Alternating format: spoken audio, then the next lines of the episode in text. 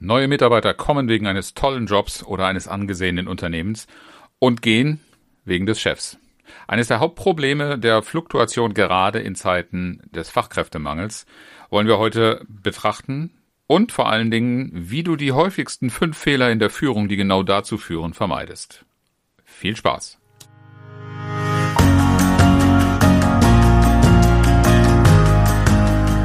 Herzlich willkommen zu Führen im Team, deinem Podcast für Führungskultur und gute Teamzusammenarbeit.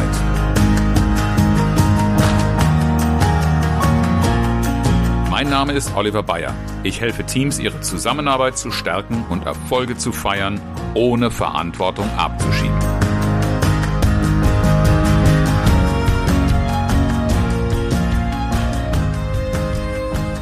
In der Reihe der Dreiklang richtig guter Führung geht es heute um den zweiten Ton, den es natürlich zu einem guten Akkord auch braucht, der Mitarbeiterführung.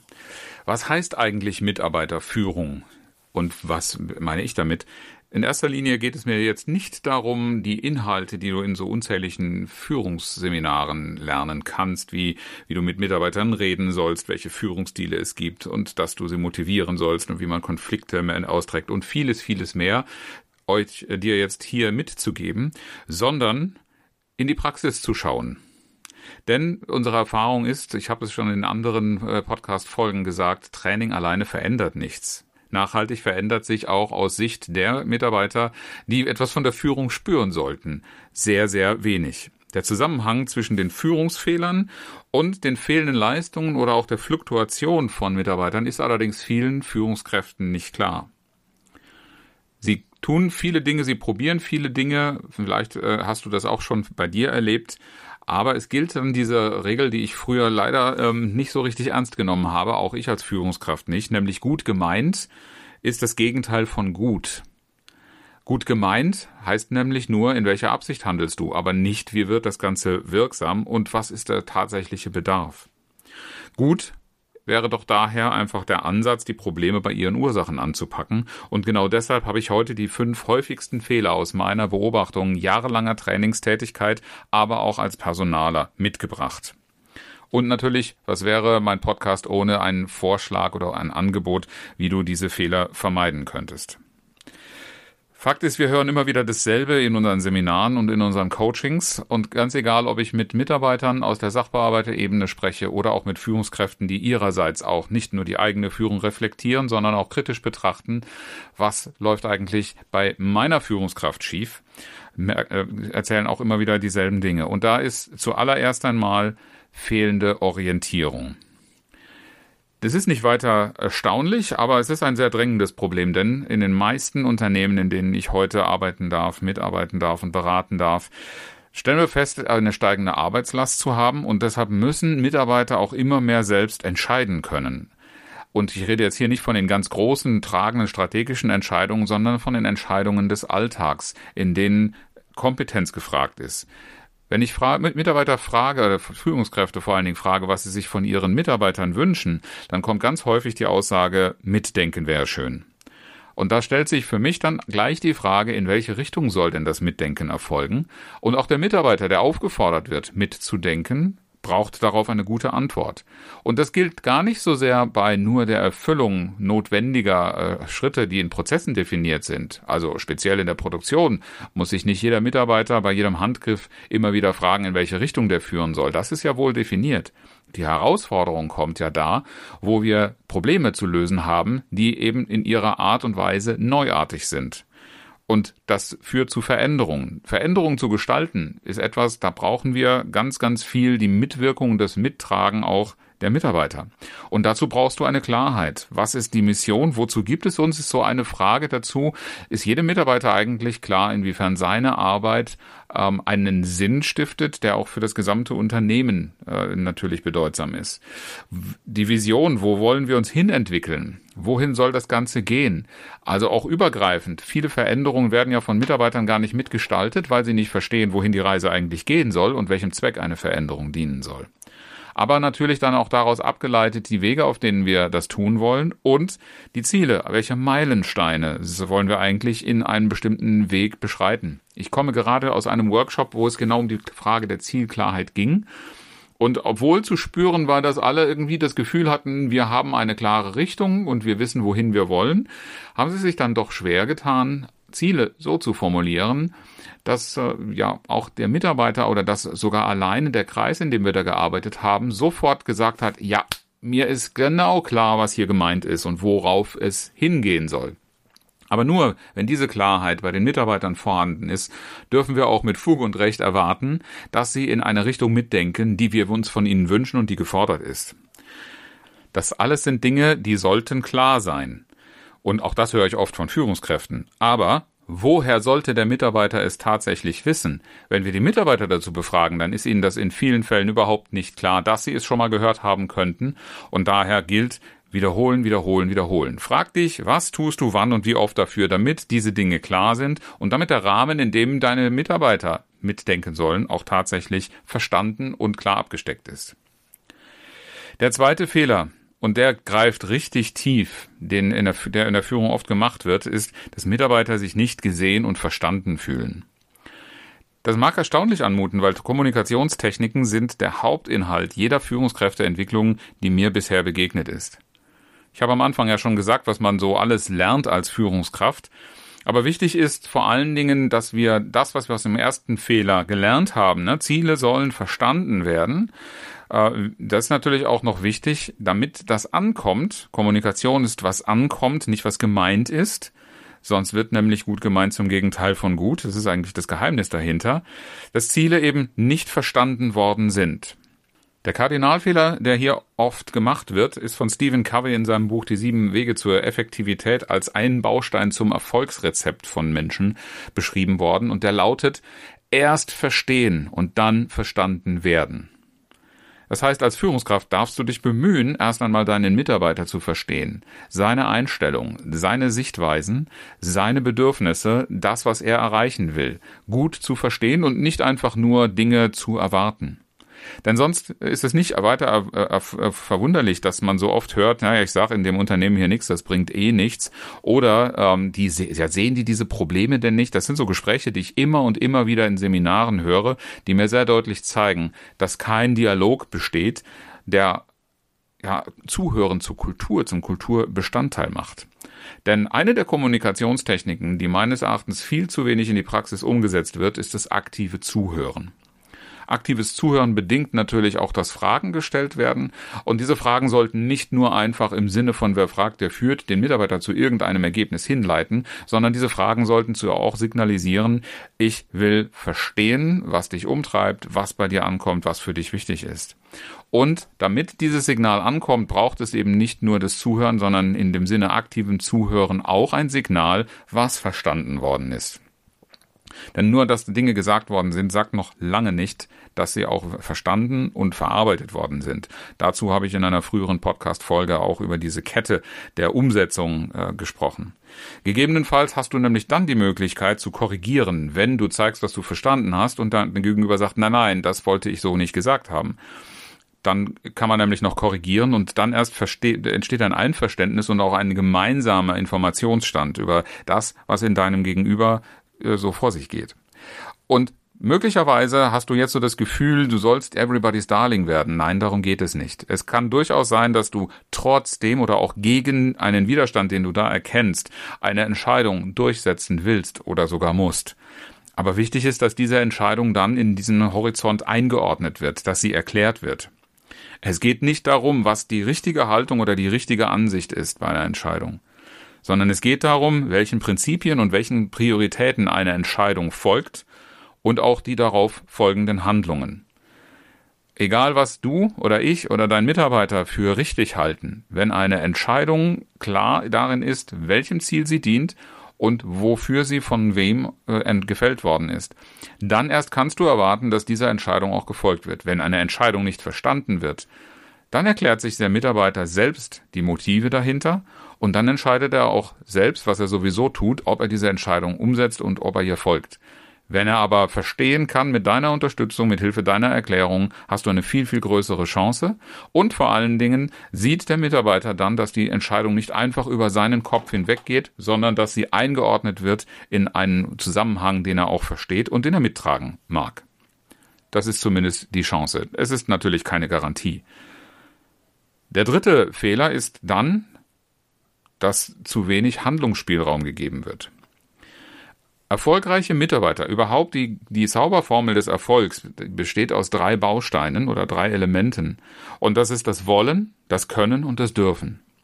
Über das Wollen wird viel gesprochen, da wird viel über Motivation und äh, solche Dinge ähm, auch, auch geschult und, und geübt. Äh, Können ist eine klare Sache von Ausbildung und Qualifizierung, was aber viele Organisationen und auch Führungskräfte in ihrem Führungsverhalten völlig ignorieren, ist, dass es auch ein Dürfen braucht einen Entscheidungsspielraum. Und dann heißt das einfach auch, dass wir auf unsere Entscheidungskultur schauen dürfen. Sowohl in der Organisation, aber auch für dich ganz persönlich. Ich bin immer wieder erschrocken, wie wenig bereit Führungskräfte dazu sind, Entscheidungen zu delegieren. Entscheidungen von zum Teil einer so geringen Tragweite und Bedeutung, dass man sich wirklich fragen muss, hast du Spaß an deinem Mikromanagement oder bist du wirklich bereit und interessiert an echter Delegation? Denn echte Delegation bedeutet auch, Verantwortung mit zu übergeben. Das heißt ja nicht gleich, dass du eine komplette Ergebnisverantwortung, größeren Rahmen auf deine Mitarbeiter übertragen musst aber du musst doch nicht jeden Schritt deinem Mitarbeiter vorgeben. Und ich rede hier von so ganz einfachen Dingen wie einer Urlaubsorganisation oder Arbeitsschritten einer Arbeitsorganisation, die du gar nicht in jedem Fall vorgeben solltest, denn das sind viel zu unbedeutende Details in vielen Bereichen, für die du gar nicht die Zeit hast. Oder bist du etwa eine von den Führungskräften, die nicht weiß, wie sie ihre Zeit füllen soll? Würde mich sehr wundern. Ich kenne solche Führungskräfte nämlich gar nicht. Und wenn du Verantwortung delegierst, dann heißt das auch, dass wenn dein Mitarbeiter, deine Mitarbeiterin eine Entscheidung getroffen hat, wie eine bestimmte Umsetzung erfolgt, dass du dann dich auch darin übst, diese zu akzeptieren und mitzutragen und nicht wegen vermeintlich, ich weiß es besser, äh, Haltungen, da in, mit einer Optimierung das Ganze wieder rückgängig zu machen. Klar, wenn diese Entscheidung erkennbar in eine falsche Richtung geht, dann muss man das erörtern und dann muss man da vielleicht auch mal eingreifen. Aber ganz grundsätzlich bedeutet Delegation, deine Mitarbeiterin, dein Mitarbeiter wissen, was sie tun. Weil sonst darfst du dich fragen, ob du die richtigen Leute eingestellt hast. Ich erlebe das leider sehr, sehr häufig, dass zwar viel dafür getan wird, Menschen zu motivieren, eigene Ideen zu entwickeln und Entscheidungen zu treffen, dass dann aber diese Entscheidungen, die da getroffen worden sind, gar nicht für voll und akzeptiert werden und damit deren Umsetzung behindert. Das ist ein gutes Rezept, um Motivation zu ver, äh, vernichten. Damit das funktioniert, ist es unerlässlich, eine Vertrauenskultur zu entwickeln, denn deine Mitarbeiter, wenn sie es bisher nicht gewöhnt sind, die müssen erst einmal glauben, dass sie überhaupt diesen Wirkrahmen für sich entfalten dürfen. Und natürlich braucht es auch die passende Qualifikation. Wollen, können, dürfen, das ist natürlich alles drei zu erfüllen und nicht nur einfach jemandem etwas zu erlauben. Und dann aber bitte eben konsequent delegieren. Damit entstehen die entsprechenden Handlungsspielräume. Darüber hinaus, ähm, wenn du eine Entscheidung trotzdem weiter beibehalten willst, äh, gibt es dann noch einen weiteren Fehler, der häufig gemacht wird, nämlich Mitarbeiter sehen keine Einflussmöglichkeiten. Das heißt, auch eine Entscheidung, die du bei dir behältst, ist keine ausreichende Beteiligung, weil man vielleicht gar nicht sieht, was du wann entscheiden musst. Es passiert leider sehr häufig, dass wir Feedback einführen und sogar den Führungskräften beibringen, dass sie sich ein Feedback einholen. Aber dann wird nach der Meinung gefragt und dann passiert nichts weiter. Dann geht die Führungskraft quasi zu mir als Trainer und sagt, guck mal, Oliver, habe ich das nicht toll gemacht und es war schön, mal die Meinung von dem Mitarbeiter zu hören, Punkt. Und ich frage dann immer, ja, und was ist dann jetzt dann? Ja, wie dann? Ja, wenn dein Mitarbeiter nichts weiter darauf hört, wenn er nicht auch sehen kann, dass du dich mit diesem Feedback beschäftigt hast und was du daraus gemacht hast, dann wird derjenige doch nur Frust und Resignation entwickeln. Und das passiert tatsächlich in vielen Unternehmen. Die vorhin schon mal zitierten Aussagen, ich sage lieber nichts, weil hier eh nichts passiert und ähm, die, diese Dinge, ähm, die damit zu tun haben oder diese Phänomene, äh, dass die Mitarbeiter nicht die Wirksamkeit des eigenen Handelns in der Organisation erfahren, führen natürlich dazu, dass man nichts tut, weil man glaubt, man kann eh nichts verändern. Und diese Einflussmöglichkeiten zu schaffen, da kannst du ganz, ganz viel gegen tun, wenn du mit Feedback konsequent arbeitest. Und ich meine Feedback hier nicht als die Technik, die oft in Seminaren geschult wird, sondern viel weitergehend auch die Kultur von Feedback. Auch dazu habe ich äh, Podcast-Folgen schon gemacht möchte ich dir gerne empfehlen, dir das nochmal rauszusuchen und äh, an, anzuhören. Feedback ist natürlich ein, ein ganz wichtiges Mittel zur Führung, um Rückmeldungen von Leistungen zu geben, um Beobachtungen zur Kenntnis zu geben ähm, und Entscheidungen dabei auch gut zu erklären. Aber vor allen Dingen solltest du Feedback nehmen und den Umgang damit, mit dem Feedback, das du da bekommst äh, und die Konsequenzen, die du daraus, daraus ziehst, unbedingt transparent machen, damit dein Gegenüber auch motiviert sein kann, auch beim nächsten Mal, wenn ihm etwas auffällt. Das können natürlich auch nicht nur kritische Dinge sein, sondern auch äh, was gut war oder was noch besser als gut ist oder eben auch die kritischen Seiten oder die Bedenken, die man hat, dass man die äußern darf und dass damit aktiv umgegangen wird. Das kann zum Beispiel sein, dass dir eine Mitarbeiterin sagt, ähm, ich habe jetzt Angst, wenn wir in ganz andere Arbeitsumgebungen kommen, wenn ich meinen Arbeitsplatz mit jemandem teilen muss, dass ich meinen Arbeitsplatz verliere oder dass ich nicht mehr mitkomme, dass ich nicht mehr für die Dinge sorgen kann, die ich in der Vergangenheit sicherstellen konnte. Und dann wird es wichtig sein, wenn du feststellst, ja, aber ich kann ja gar nichts an der Entscheidung machen, dass du dem oder derjenigen durchaus nochmal das Signal gibst, dass du verstanden hast, dass da Ängste sind und dass ihr miteinander dann später eben auch darüber redet, wie man damit am besten umgehen kann, wie man die Angst nehmen kann oder wie man demjenigen stärken kann in dieser Richtung. Aber das ist ganz, ganz wichtig, dass ein solches Feedback nicht nur mit einem Ja, aber abgeklatscht wird oder im Nirvana verhallt, sondern dass es darauf nochmal eine Reaktion oder eine Antwort gibt. Aber es gibt auch die umgekehrte Variante. Nicht nur, dass Mitarbeiter von Ängsten möglicherweise sich ausgebremst fühlen und passiv werden, sondern, und das ist der fünfte Fehler, Mitarbeiter fühlen sich nicht gefordert. Ich spreche hier von einem Fehler, den ich selbst ausgiebig gemacht habe, weil ich mit all meiner Empathie früher eher danach geschaut habe, wo ein Mitarbeiter Förderung braucht, als mal auch zu gucken, wo er sich gefordert fühlen darf auch eine Forderung aufzustellen nach Leistung, nach Mitdenken, nach Übernahme von Verantwortung, dem Mitarbeiter zeigt, dass sich das lohnt und dass es einen Unterschied macht, ob er sich da engagiert oder nicht. Viel zu viele Mitarbeiter haben in der Vergangenheit Unternehmenskulturen erlebt, in denen das eben nicht gefragt war und haben sich darin ja eingenistet. Äh, manche sagen auch, äh, sich das bequem gemacht, aber was will ich denn auch anders erwarten, wenn ein Arbeitsleben lang oder über sehr, sehr lange Zeit genau dieses Muster immer wieder unterstützt worden ist? Was kannst du dagegen tun? Mitarbeiter fühlen sich gefordert, heißt, wenn du Ziele mit ihnen besprichst, dann vereinbare Ziele mit ihnen, die anspruchsvoll sind. Wenn ihr das bisher noch, noch nicht so richtig äh, verfolgt habt im Sinne von, was macht denn einen Unterschied als Engagement eines Mitarbeiters, dann sprich mal darüber, was für den Mitarbeiter oder die Mitarbeiterin ein anspruchsvolles Ziel sein könnte und mache transparent, was sind die Maßstäbe und die Prinzipien, die diesen, denen diese Ziele folgen sollen. Denn viel zu oft ist dann ein, in einem Gespräch, na, du sollst mehr Verantwortung übernehmen, du sollst mehr Ideen einbringen und was dann hinterher nur, nur zur Bewertung herangezogen wird, ist das reine Ergebnis und dessen Leistungskraft und Stärke. Dann darf man schon auch bei der Vereinbarung eines Ziels darüber sprechen, wenn diese Dinge so angewandt werden, dass die sehr stark im Vordergrund stehen und nicht so tun, dass äh, jetzt alles bunter, quietschiger werden soll, aber bewertet werden trotzdem nur die alten Maßstäbe. Und ganz wichtig, Erfolge, die bezüglich dieser Ziele ähm, erzielt werden, die müssen auch gefeiert werden. Ob das jetzt ein Lob ist, ob das eine Anerkennung in anderer Hinsicht ist, ob das eine Einbindung, stärkere Einbindung in Diskussionen, ein Sichtbarmachen der Ergebnisse ist, da gibt es ganz verschiedene Möglichkeiten. Aber feiere bitte unbedingt Erfolge in einer Art und Weise, die deinem Mitarbeiter auch etwas bedeutet, damit er sich auch in Zukunft oder damit auch die Mitarbeiterinnen sich gefordert fühlen. Nicht nur fördern.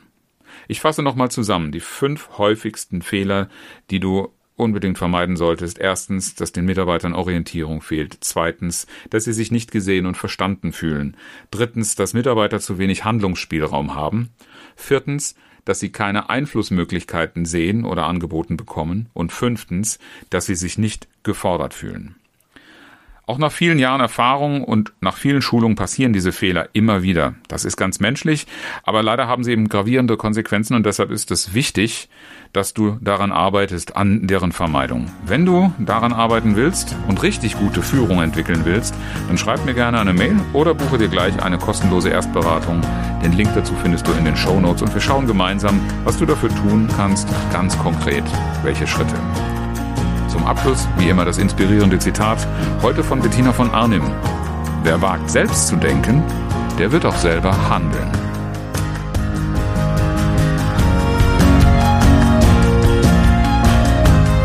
Herzlichen Dank fürs Zuhören und schön, dass du dabei warst. Bis zum nächsten Mal in diesem Podcast, wenn es heißt Führen im Team, Zusammenarbeit stärken und Erfolge feiern, ohne dass Verantwortung abgeschoben wird. Ich freue mich auf dich.